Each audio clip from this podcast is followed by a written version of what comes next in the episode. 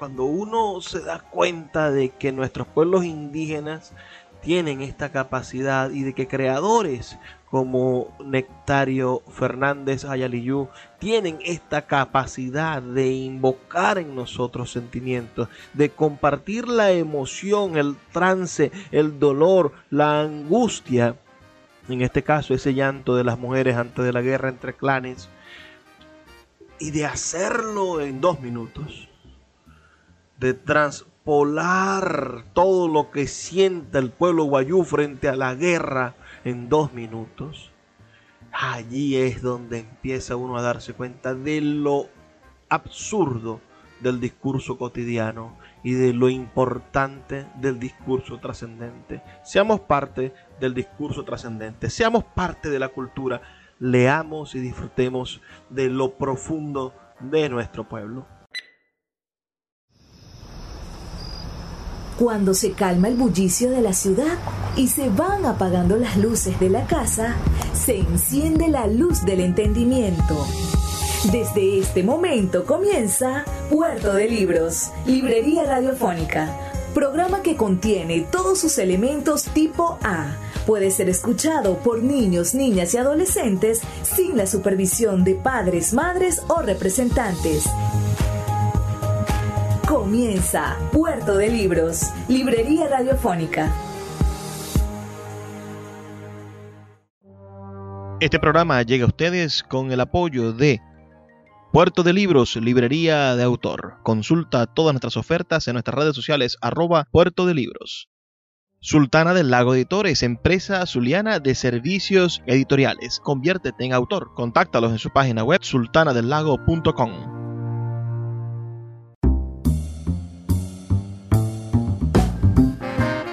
Bienvenidos a Puerto de Libros, librería radiofónica. Les habla Luis Peroso Cervantes, quien de lunes a viernes de 9 a 10 de la noche trae para ustedes este programa a través de la Red Nacional de Emisoras Radio Fe y Alegría. 23 emisoras conectadas para llegar a sus hogares con buenos libros, con buena literatura, con excusas maravillosas para el entendimiento, para redescubrir, claro, un poco quiénes somos y por supuesto para abrir la mente a un país mejor, un país en el cual nosotros queremos y necesitamos creer. La noche de hoy vamos a estar compartiendo con ustedes un programa especial dedicado a celebrar, a conmemorar, a reconocer la voz y cultura de nuestros pueblos indígenas, especial de nuestro pueblo guayú, ya que el 12 de enero del año 1923, hace 100 años, nació uno de los artistas guayú más destacados. Me refiero a Nectario Fernández Hayaliyu, quien un 12 de enero de 1923 llegará al mundo en el municipio Páez, hoy municipio Guajira del estado Zulia. Y vamos a estar, bueno, trabajando un poco la experiencia de lo que es la música guayú. Él fue mm, intérprete o ejecutante de un instrumento conocido como el violín guajiro. Se llama talirali. Tarilali. No sabría en este momento decirlo perfectamente, pero le prometo que antes que termine el programa vamos a pronunciarlo de la manera correcta.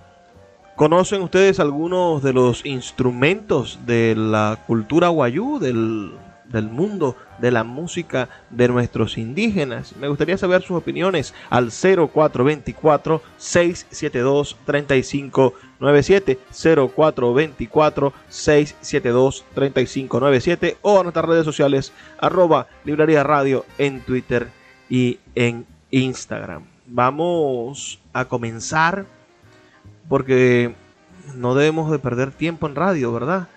Eh, vamos a comenzar escuchando esta maravillosa interpretación que está en un disco, toda la, mayoría de la música y de, lo que hoy vamos a estar estudiando, de esta estructura mágica de la música guayú que vamos a estar estudiando se encuentra en un disco muy interesante vamos a estar leyendo el libro que lo acompaña es un disco llamado Wei Rain, música y palabra entre los Wayuu. Es un disco editado por la República de Colombia en una colección llamada Oyendo el Caribe. Este es el volumen 5 de esta colección llamada Oyendo el Caribe, también patrocinada por Chevron y publicada en el año, ya les voy a decir en qué año se publicó este disco. Este disco es de la Fundación Música. Ah, la producción es de Edberto Bermúdez y fue publicado en el año 2008.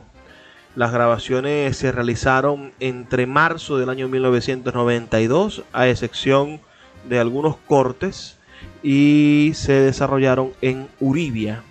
Espero que, que sea, bueno, para nosotros va a ser una verdadera experiencia entrar en contacto con estos instrumentos, con esta forma de conocimiento.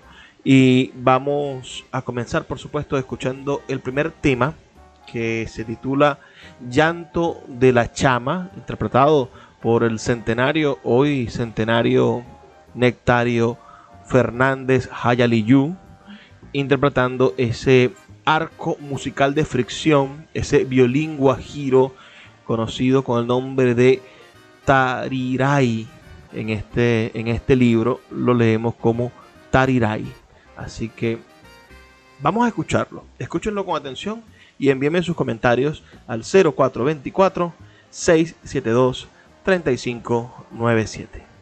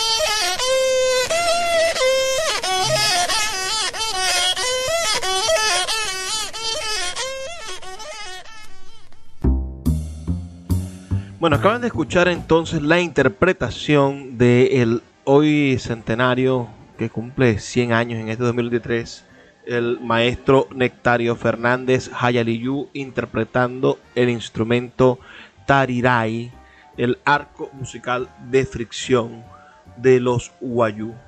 Vamos a leer un poco esta obra, Wayne Ryan, la música y palabra de los Wayu cuando nos habla sobre este instrumento, para entenderlo un poco, el tarirai o talirai, nombre onomatopéyico en castellano, este instrumento de los guayú es un arco musical de fricción.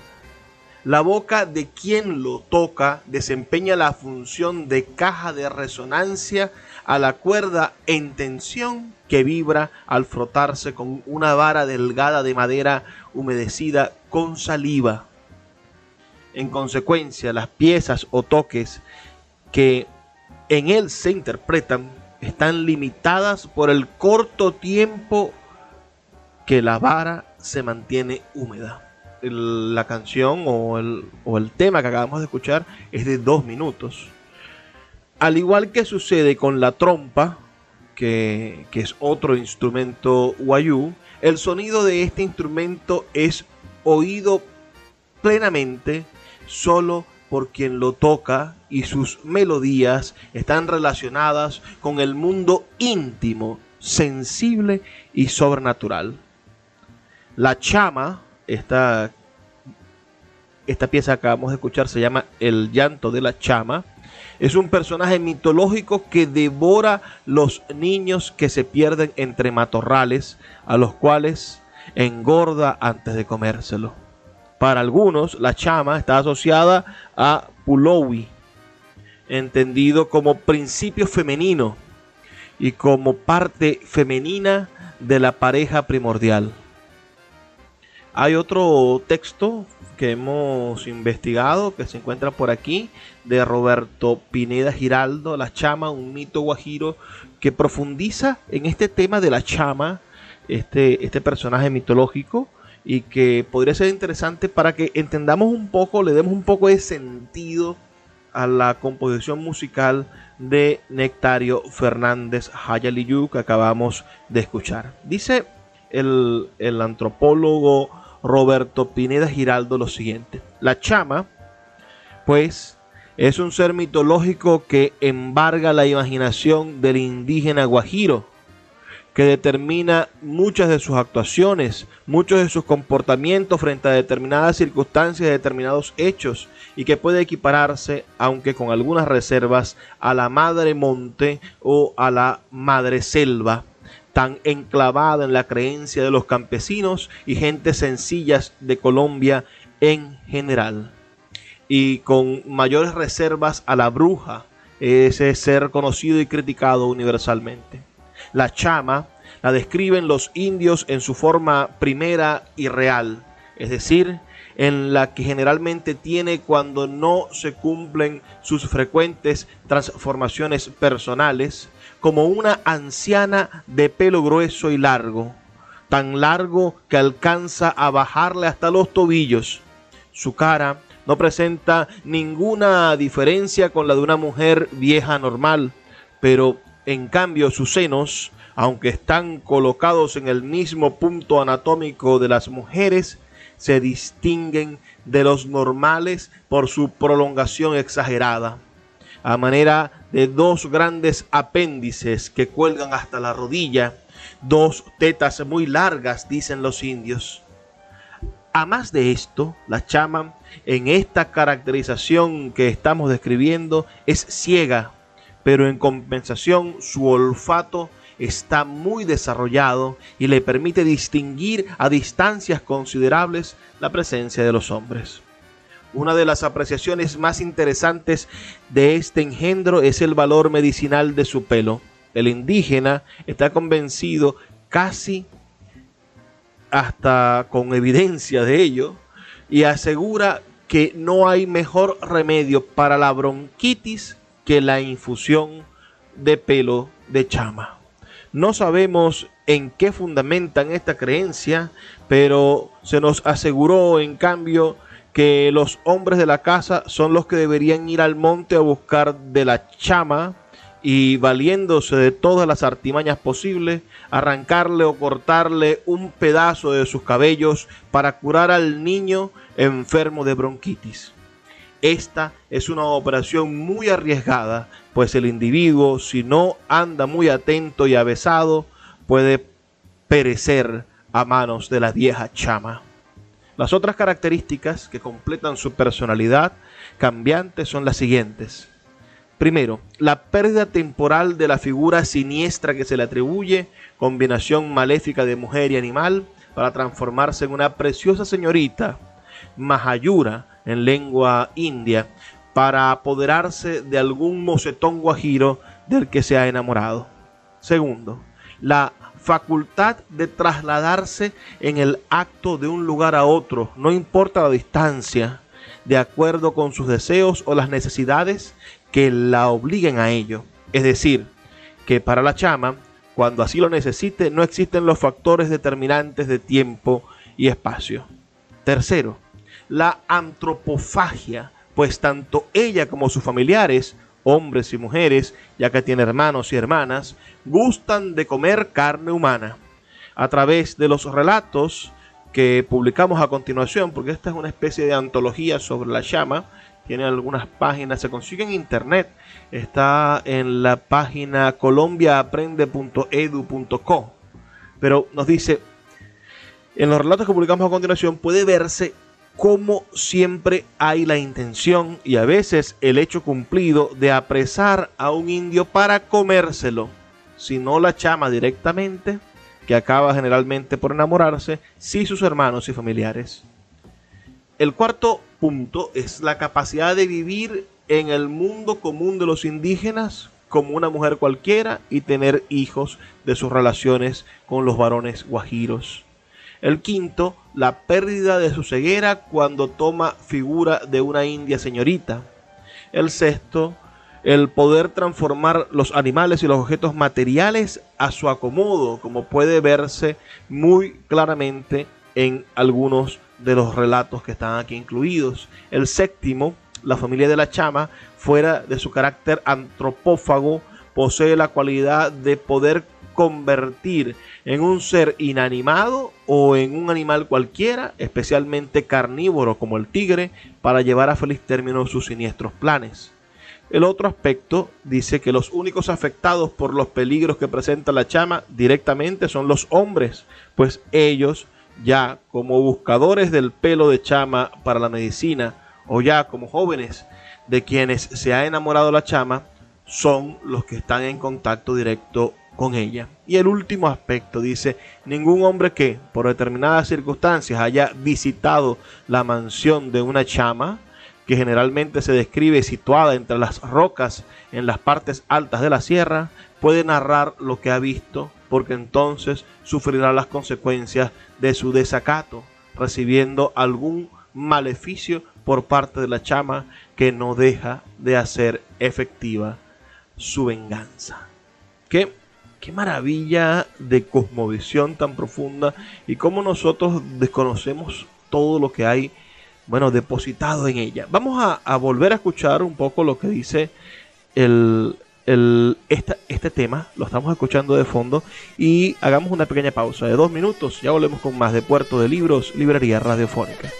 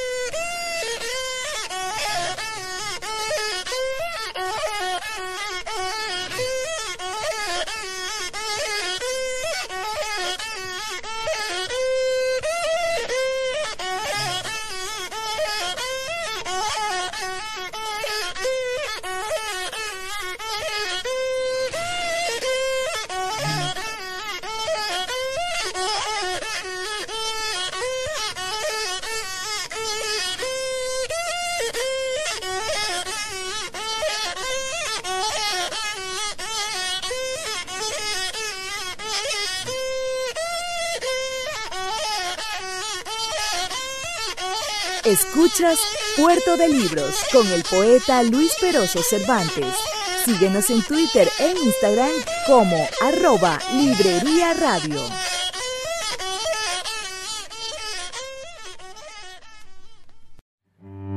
Puerto de Libros, librería de autor, la librería que estás buscando. Te invita a visitar sus dos sedes en el Teatro Varal de Maracaibo y en la Vereda del Lago dos cautivadores espacios donde podrás entrar en contacto con la literatura, con el arte, con todos los conocimientos de la humanidad a través del instrumento maravilloso que es el libro.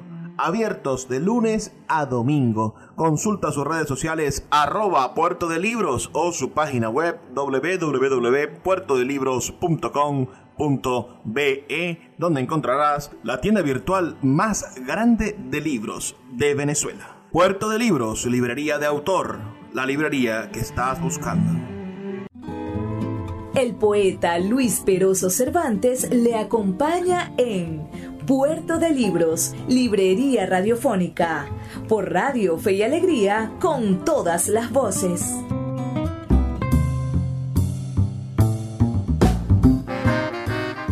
Seguimos en Puerto de Libros, Librería Radiofónica, esta noche recordando los 100 años de uno de los cultores indígenas más destacados de Venezuela. Me refiero a Nectario Fernández Hayaliyu quien nació en el municipio Páez, hoy municipio Guajira del estado Zulia, el 12 de enero del año 1923. Fue pastor, pastor de, cabras, de, de chivos, digamos, de ovejos, agricultor, por supuesto, y ante todo músico, ejecutante de, esta, de este instrumento, el taliraray. Tiene varios, varias secciones. Aquí estoy leyendo en el Diccionario General del Zulia que nuestros autores zulianos lo llaman talirali. Y en el libro que, que hemos estado compartiendo con ustedes, en este libro de donde estamos tomando, por supuesto, el disco, el disco tiene el mismo nombre, este disco que estamos escuchando está incluido en este libro, en Way Rhyme, la música y la palabra entre los Wayú. Y aquí lo llaman Tarirai. Tarirai o Tarilai. Cualquiera de las dos observaciones, porque allí nos ponen los dos nombres. Escuchamos el primer tema de este disco llamado Llanto de la Chama, que es sin duda una manifestación por demás interesante de la cultura Wayuu. Y ahora vamos a escuchar la segunda pieza de este, de este disco que se llama Llanto de la Irunu. Llanto de la Irunu. La Irunu es otro personaje eh, femenino que llora cuando truena. Pueden entonces observar esta, esta, esta construcción, ¿no? Ella llora cuando truena. La existencia de disputas que pueden transformarse en guerras, porque en, el pueblo guayú, a diferencia de otros pueblos indígenas, existen palabras para guerra, existen rituales para guerra, y hubo, hay registros históricos de guerras en el siglo XX. Eh, estas disputas entre linajes, clanes y familias es un aspecto consustancial a la vida social y a la cultura wayú, por supuesto. Entonces, nuestro, nuestro héroe debería ser considerado un héroe nacional, todo cultor indígena, todo hombre que resistiéndose a la imposición del occidente, de la modernidad, bueno, mantuvo su tradición y este hombre nacido en 1923 mantuvo su tradición. En el año 1975, de que nació en el 23, Imagínense la edad que tenía ya en el 75 nuestro héroe Nectario Fernández, que es descendiente de uno de los grandes jefes guayú de Venezuela, el, el gran Torito Fernández.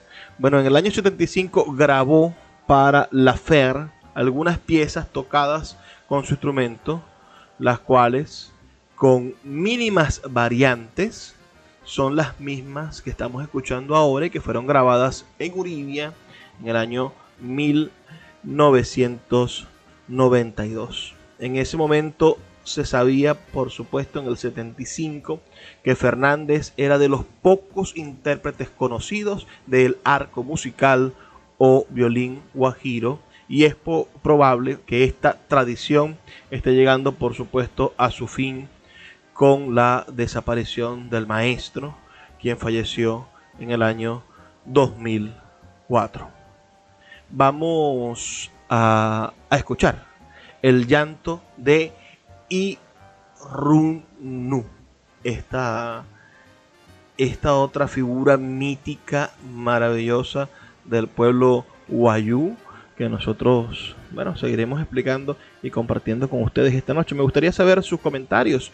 Háganme saber si les gusta el, este, estos mitos, si, si se sienten complacidos con la búsqueda de, de más información de lo que somos y si están preocupados como yo, porque Venezuela es una isla de culturas y no somos capaces de darnos cuenta porque estamos encerrados en nuestros problemas más domésticos. Deberíamos aprender de los indígenas, aprender de nuestros vecinos y poder construir realidades que nos superen, que superen la inmediatez, que superen los sentimientos más bajos, como la corrupción, el robo, la delincuencia, la violencia en general, y empezar a buscar en otras sintonías la belleza de la vida para que seamos cada vez más autóctonos, más originales, más auténticos, que es la palabra que quería decir. Escuchemos este tema interpretado por el gran maestro Guayú Nectario Fernández Llanto de la Irunu.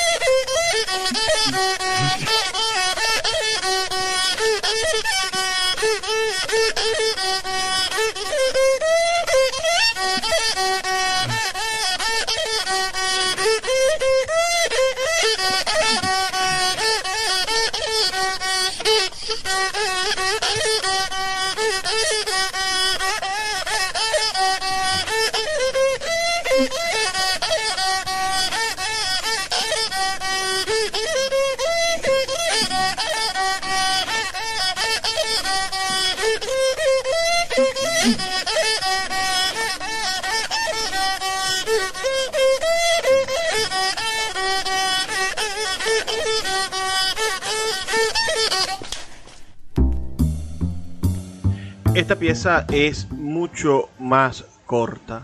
Tiene una duración de 1.17 segundos, un minuto con 17 segundos.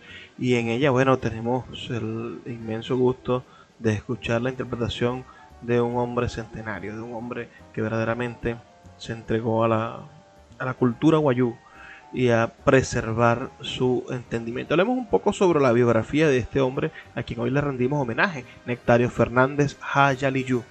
Como les dije, incursionó en la docencia en la Escuela Integral de Cultura Guajira, EICUA, durante el año 1991. Fue fabricante y ejecutante de este instrumento, el violín guajiro, que aprendió a tocar de su padre, el líder Guayú Torito Fernández. Participó en el tercer Festival de Cultura Guajira en Uribia, Colombia, en el año 1991. En el 92, como sabrán, grabó estas piezas que estamos escuchando donde obtuvo en ese tercer festival de la cultura guajira, obtuvo un reconocimiento especial por ser el único ejecutante de este violín guajiro, lo cual ha tratado de enseñar a sus nietos y solo David Julio Fernández lo ha logrado interpretar. Este instrumento tiene una forma de arco y de flecha, ¿no? Quizás está, podemos asociarlo así. La cuerda es de la crin de caballo y el arco es de bejuco, generalmente de cují. El arco se ubica entre los labios y se toca mojando la vara con la saliva para que se emita el sonido con claridad. Por esto ya les había comentado anteriormente, duran tan poco las, las interpretaciones musicales porque se seca la saliva que está humedeciendo el arco. El maestro Nectario Fernández Hayaliyu es autor y ejecutante de cuatro toques bastante conocidos, lamentándolo mucho, no los tenemos todos. Eh, hay uno que se llama El llanto del toro echándole de menos a su hembra. No, no lo he podido conseguir. Me gustaría de verdad conseguirlo y compartirlo con ustedes. Que es el único bueno que faltaría por escuchar, ¿no? Me refiero a que vamos a escuchar los otros tres, las otras tres composiciones. La siguiente se, se llama El canto de la llama, esperando a los niños que se pierden entre los matorrales. Por supuesto, estoy leyendo lo del Diccionario General del Zulia, donde está en Guayú. Sería yo ahorita incapaz, por supuesto, de leer los nombres en Guayunaiki. Uh, y este canto de la llama lo escuchamos el primer segmento del programa.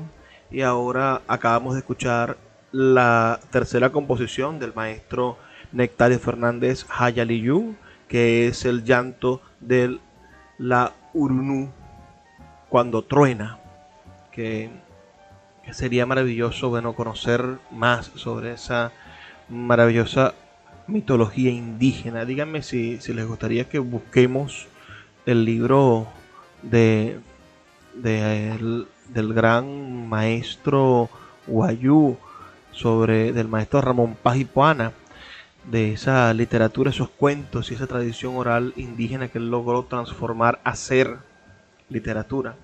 El último y cuarto pieza musical o composición que el maestro Nectario Fernández Ayaliyú cre creó y dejó para, para la posteridad es el llanto de mujeres durante la guerra entre clanes. Y a ese le vamos a dedicar al siguiente segmento. Así que no comamos ansias, disfrutemos de verdad de esta experiencia musical de encontrarnos con nada más y nada menos que la verdadera esencia de la tierra Guayú. Estas composiciones instrumentales fueron incluidas en el LP titulado Cantos de la Tierra Guajira. Esta editados por la Secretaría de Cultura del Estado Zulia en el año 1992. No conozco este disco. Sería maravilloso que por este centenario la Secretaría de Cultura de, del Estado Zulia, el gobernador Manuel Rosales, reeditaran el disco donde se encuentra incluida estas piezas de Nectario Fernández Ayaliyú para que todos pudiéramos conocerlo. Fue nombrado Ayaliyú el maestro Nectario Fernández Hayaliyú como patrimonio musical del Estado Zulia por decreto número 13A de la gobernación del Estado Zulia el 23 de agosto del año 1993. Yo invoco ese decreto para que el Estado Zulia le rinda un homenaje eh, por su centenario al maestro Fernández Ayaliyu, Nectario Fernández Ayaliyu. Vamos a hacer una pequeña pausa de dos minutos para escuchar los mensajes de Radio Fe y Alegría y ya volvemos con más de Puerto de Libros, Librería Radiofónica.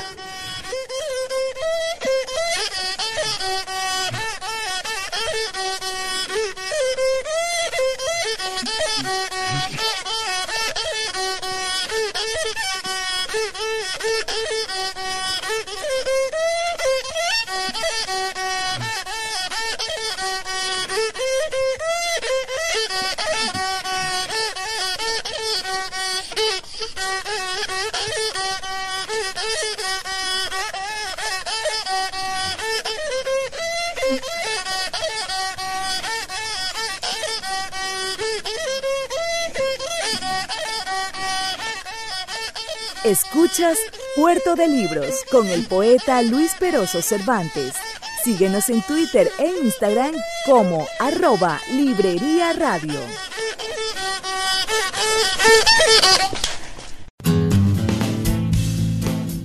Sultana del Lago Editores es una empresa zuliana de servicios editoriales. Nuestro catálogo tiene más de 100 títulos de autores nacionales e internacionales. Además, somos la única editorial que presta servicios de impresión bajo demanda en Maracaibo. No necesitas invertir en grandes tirajes. Tus lectores pedirán tu libro, nosotros lo imprimiremos y tú obtendrás regalías. Por ello, también editamos internacionalmente en Amazon y Google Play Books.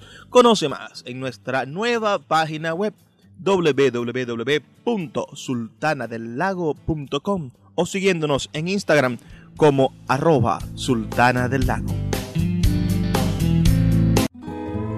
El poeta Luis Peroso Cervantes le acompaña en Puerto de Libros, Librería Radiofónica, por Radio Fe y Alegría, con todas las voces.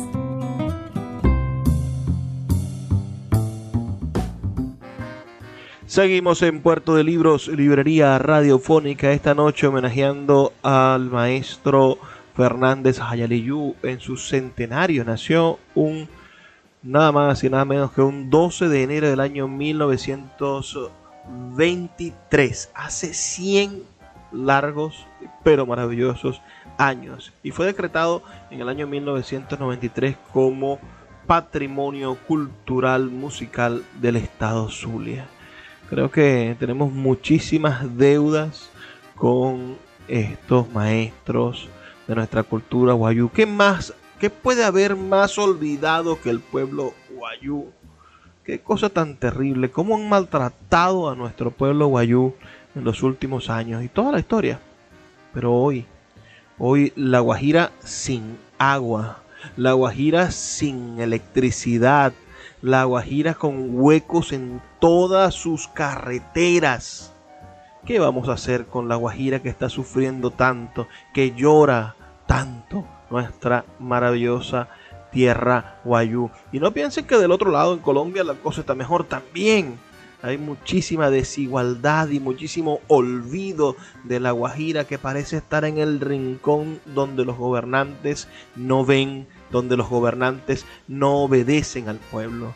Y les envío un abrazo desde aquí, desde Maracaibo, a nuestros amigos que nos escuchan en Radio Fe y Alegría de Paraguaypoa, que nos escuchan en la Guajira venezolana y que este programa estoy seguro que de alguna manera es un homenaje a la constancia del pueblo guayú que no se cansa, por supuesto, de decir aquí estoy, de decir estoy presente luchando por lo que soy, por lo que siento y por lo que debe ser la dignidad de mi pueblo.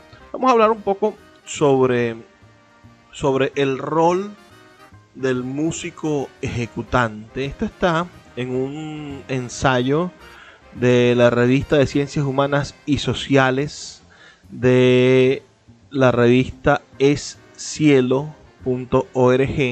Se llama el Talirai, música, género y parentesco en la cultura wayú.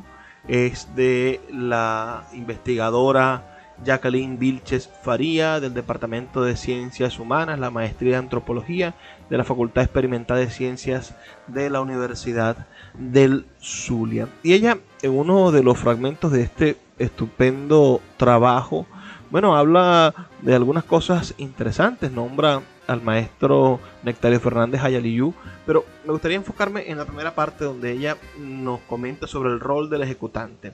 Dice lo siguiente, aun cuando no existe una dedicación exclusiva al quehacer musical por parte de los músicos guayú, quienes deben desarrollar otras funciones como pastores de, de ovejas, por ejemplo, como, como pastores, en una muestra de la multiplicidad de roles, estos parecen recibir una consideración especial dentro del grupo indígena. Muchos de ellos pertenecen a clanes muy reputados donde ocupan un estatus privilegiado. En general, los instrumentos, y entre ellos el talirai, son ejecutados por hombres. Las mujeres no participan en la mayoría de las actividades musicales como ejecutantes y solo desarrollan la práctica musical en el canto de hayeshis, práctica que es muy común en la mujer guayú y que no se encuentra restringida al rito mortuorio. La norma cultural parece dejarlas alejarlas del ejercicio musical bueno, ella plantea aquí que existe una invisibilidad del rol y conducirlas hacia otras labores entre las cuales destacan los oficios domésticos y el tejido, actividades que gozan de alto estatus y prestigio y son mostradas como modelos en los mitos.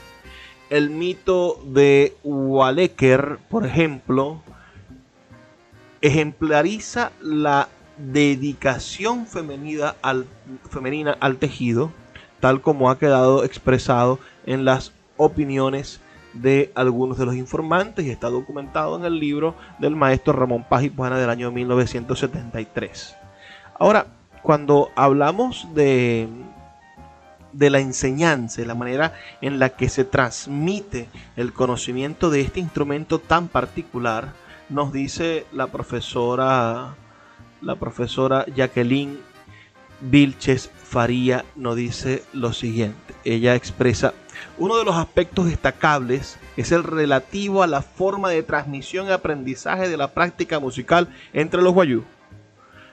Al ser inquiridos sobre este punto en las entrevistas, todos los informantes coincidieron en afirmar enfáticamente que no existía entre los guayú la función de enseñar la ejecución de los instrumentos musicales y que todo el aprendizaje se producía por el solo interés de los aprendices.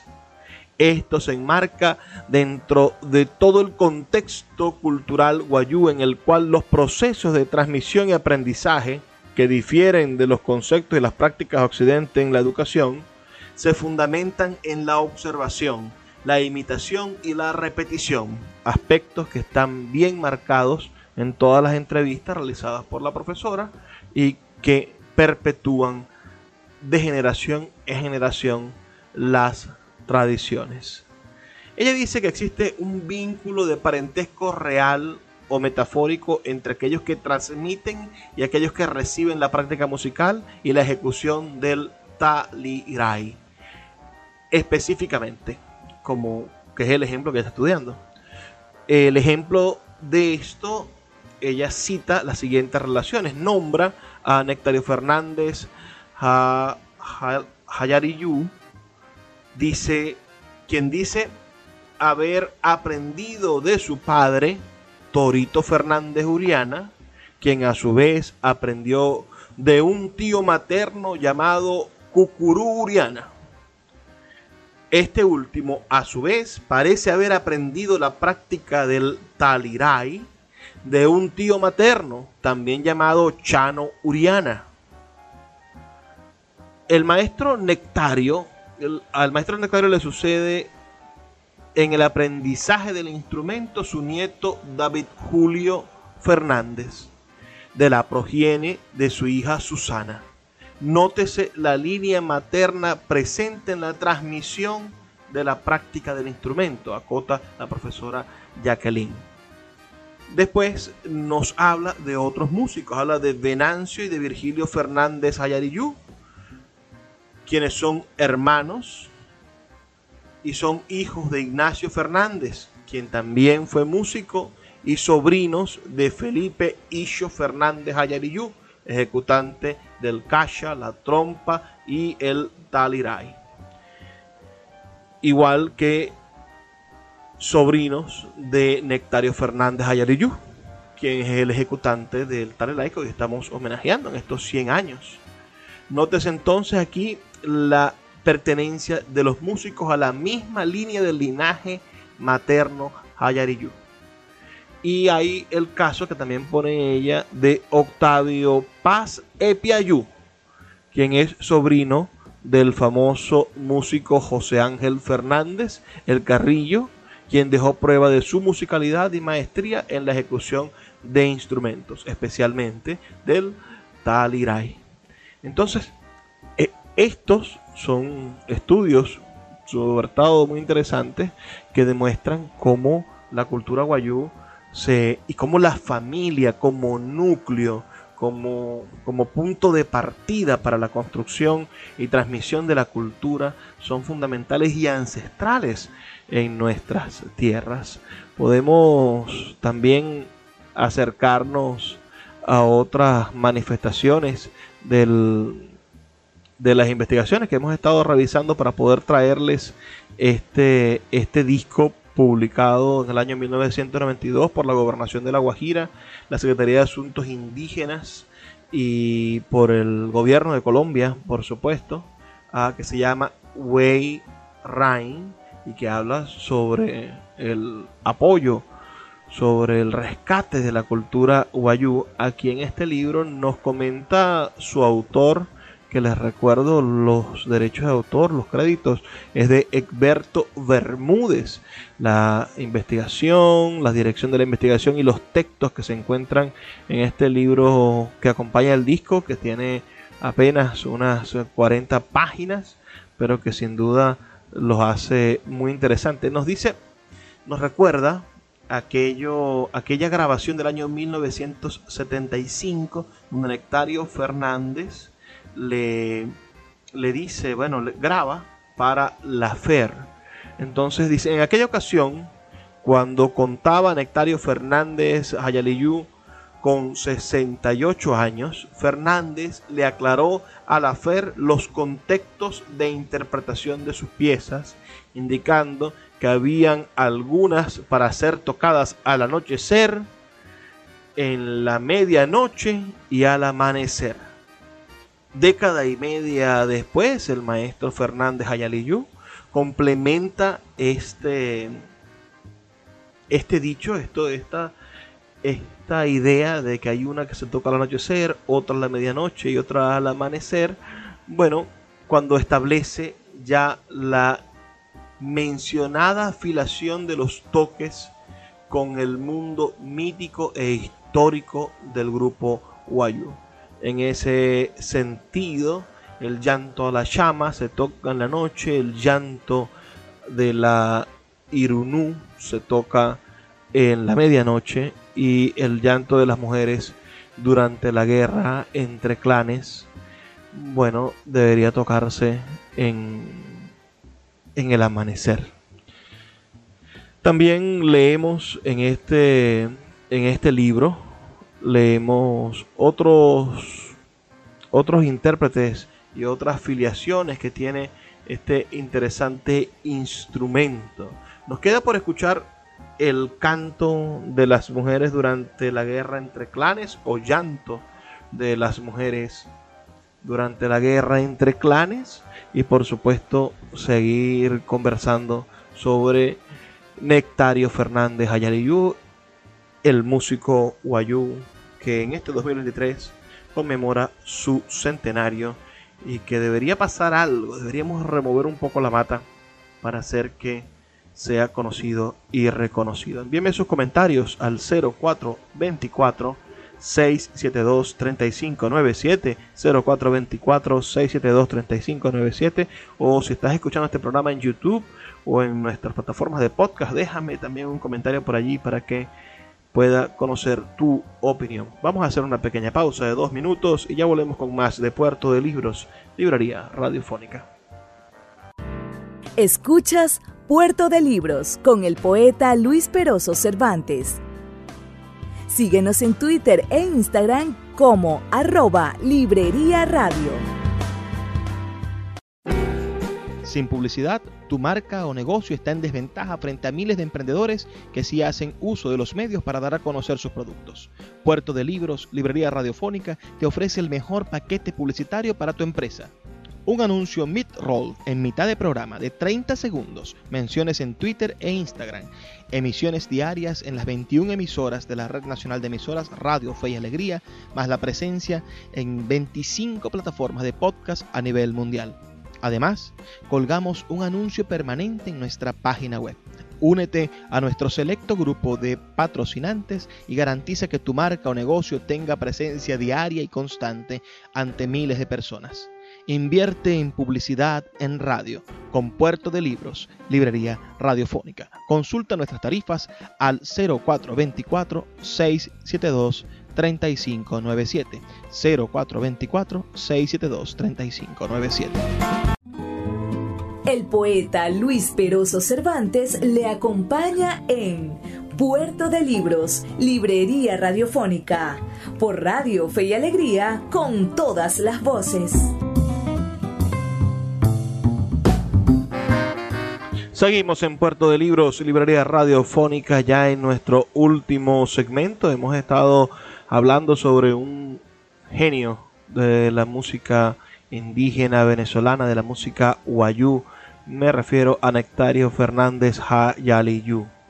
Nos dice en este libro, en este disco, Ryan, la música y palabras de los pueblos indígenas, nos dice que son raros los ejemplos del uso actual de arcos musicales de fricción por parte de grupos indígenas americanos. En el norte de Sudamérica, además del arco musical Uayú, un grupo de vecinos, los Yukpa, también lo usan en un contexto no ritual de acuerdo a la información etnográfica. También tienen un instrumento similar los de habla arawak, es decir, los maipure meridionales y otras familias lingüísticas, los campa, los chipivo, conivo, que habitan en el alto río Ucayali en Perú y el Perús en Perú. Culina, Amahuaca, Marinagua, entre otros grupos indígenas, y en el Brasil la comunidad indígena Tucurima. Justamente entre uno de esos grupos, Cachinagua, se ha documentado otra variante, que es el de dos arcos musicales entrecruzados en los que uno de los cuales frota la cuerda y el otro vibra dentro de la boca de quien lo toca. Arcos musicales de este tipo son comunes en los grupos Huichí, en Mataco, Chorote, Chulipí, en Nibaquel y Palagá en el Chacó. Hasta hace poco fue usado entre los mapuches de Chile y entre los aoniquén del centro sur de Argentina, donde existió una variante conocida como colo, cuya cuerda se frotaba con un hueso de animal. Así que podemos entender que, que son instrumentos, algunos que, que provienen de la imitación de los instrumentos europeos, que es quizá de alguna manera el origen de algunos instrumentos del pueblo Huayú y otros que obedecen a la, a la realidad, los elementos que tenían alrededor los, los indígenas. Es sin duda interesante podernos conseguir con, con este tipo de construcciones musicales y que dentro poder hacer sonar las cosmovisiones, poder hacer que nuestras culturas no sean solamente culturas ágrafas o sean solamente la cultura del vestido o del color impuesto, sino que estas culturas estén definidas por música, por tradiciones, por leyendas, por maneras de contar, de sentir, de padecer la realidad. Y hablando de padecer la realidad, nos toca escuchar el último tema de este disco del maestro Nectario Fernández. ¿Por qué? Porque estamos escuchando, sí, una, una producción musical por demás interesante que se llama Wayne Rhyme, la música y la palabra entre los Wayuu. Y esta producción musical nos va a transportar sin duda a, pensar en escuchar el resto de la producción musical porque es bastante extensa. Solo hemos escuchado tres temas de un disco que contiene 37 temas diferentes donde no solamente se escucha esta, este instrumento, este arco de fricción, el tarirai, sino que además se escucha una flauta de lengüeta uh, llamada Wotororo, Wotoroboy, Wotoroyoy. Disculpen mi, mi pronunciación guayú. También hay otra flauta que se llama Arorua. Hay y después vienen de manera maravillosa, ¿no? Los cantos, los cantos de los Ayeshi, que, que son canciones maravillosas, o, o, o, las interpretaciones de la maraca, por ejemplo, o el tambor, el kasha, y, y nos podemos conseguir. Hay una, hay una flauta globular. Mi amiga María Cristina Solaeche tenía una en su oficina, el guaguay, la trompa, que hemos hablado de ella y que, y que es llamado por estos musicólogos como un idiófono de pulsación. Y otro instrumento que está aquí destacado también es el sawawa, una flauta simple de lengua libre. Entonces, sería interesante que pudiéramos escuchar y comentar todo este disco. Si a ustedes les complace eso, yo con gusto puedo preparar, producir otro programa para ustedes en el cual conversemos sobre este interesante disco que, que nosotros queremos compartir con ustedes. Este, y más en el marco del centenario del maestro Nectario Fernández Hayaliyu, uno de los más importantes músicos guayú venezolanos. Vamos, sin detenernos más, a escuchar entonces esta última pieza de, de música que en el Diccionario General del Zulia la titulan, la toman como Llanto de las Mujeres durante la guerra entre clanes.